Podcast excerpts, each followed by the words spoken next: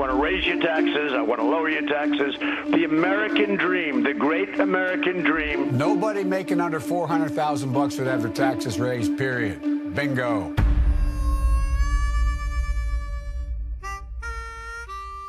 Hoje, na sala oval da Antena 1, senta-se Álvaro Aguiar, presidente do Conselho de Fiscalização da Comissão do Mercado de Valores Mobiliários. Doutorado em Economia, precisamente nos Estados Unidos, na Universidade da Carolina do Sul.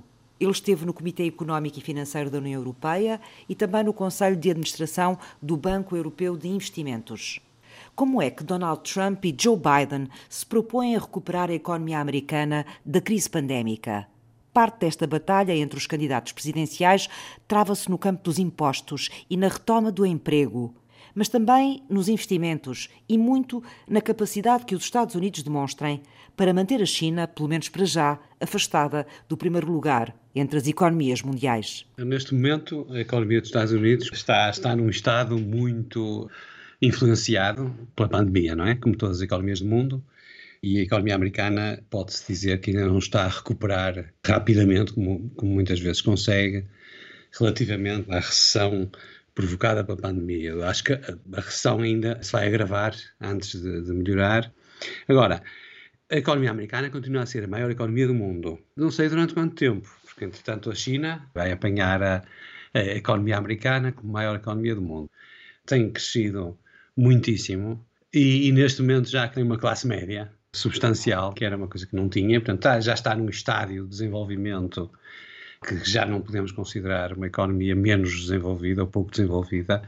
Neste momento é a segunda maior economia mundial e, e vai ultrapassar os Estados Unidos. Agora, eu acho que esta questão da China versus Estados Unidos vai marcar mesmo as políticas económicas, quer do, do Biden, quer do, do, do Trump, nomeadamente de telecomunicações. E também muito em termos dos desenvolvimentos na inteligência artificial a China está a par e passo com os Estados Unidos e isso vai, quer com Biden, quer com Trump, eu acho que isso vai notar muito as políticas eh, agressivas dos Estados Unidos relativamente, relativamente à China, incluindo algum protecionismo, não é? Portanto, acho que se Biden ganhar, se vai voltar um bocadinho ao normal das relações económicas, das relações internacionais com algum multilateralismo, não é?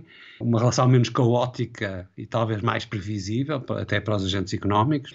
Isso, isso sim vai evoluir nesse sentido. Agora, não se julgue que a tendência, digamos assim, para os Estados Unidos tentarem recuperar liderança tecnológica em alguns campos relativamente à China e uh, juntamente com as questões de defesa que isso implica, que as telecomunicações, a inteligência artificial, etc., implica, acho que isso vai continuar, essa tendência. Então, o que é que pode distinguir eh, Trump e Biden em termos da economia dos Estados Unidos? Ah, na economia dos Estados Unidos, aí é bastante diferente. Dentro dos Estados Unidos é muito diferente. Os impostos, por exemplo. O programa de Trump é um bocado vago, mas baseia-se quase só na continuação da redução de impostos, para as empresas. A maior parte do investimento público para tecnologias e investigação e desenvolvimento vai aumentar essa parte, ele vai a reduzir né, em, despesas, em despesas sociais. Vai ter que reduzir, porque senão não consegue aguentar o déficit, baixando os impostos, baixam as receitas do Estado e, portanto, ele tem que diminuir a despesa, não é? Reduz as despesas sociais, incluindo a educação, e só não reduz as despesas, algum investimento público com a defesa, com a indústria da defesa, não é? Depois, eh, o Biden, não. O Biden ele tem a, a, ambição de reverter em grande parte as descidas de impostos que o Trump levou avante. Eh, um dos objetivos é natural num Partido Democrata é tentar reduzir as desigualdades na sociedade americana começando desde logo por tornar os impostos mais progressivos, isto é, tentando aumentar as taxas marginais de imposto nos, nos escalões mais, mais elevados. Por exemplo, Biden pretende subir em quatro anos a taxa marginal mais elevada, que é atualmente 37% do imposto sobre o, o nosso IRS, vá, não é? 37% para 39,6%, para chegar quase aos 40%. E por outro lado, mesmo nas próprias empresas, ele pretende subir de 21% para 28%. E depois tem muito, programas de despesa muito mais ambiciosos. Ele quer retomar um grande programa de investimentos públicos em infraestruturas, incluindo infraestruturas tecnológicas, lá está, também, educação, uh, e, por exemplo, com coisas que nós já temos aqui há muito tempo, como o pré-escolar, pré-escolar, digamos, universal, quer também que esse investimento público, essa despesa, contribua muito para a transição energética. Uh, no fundo, a lógica do, do, do, do programa do Biden é uma lógica de que, bom, vamos fazer investimento público e, portanto, vamos aumentar a dívida pública, mas se os investimentos públicos forem produtivos, como a taxa de juros é baixa, a produtividade há de acabar, há de acabar por se pagar a si própria, porque vai gerar um aumento da base fiscal, um aumento das receitas fiscais, não é? Que vai permitir pagar a dívida pública no futuro.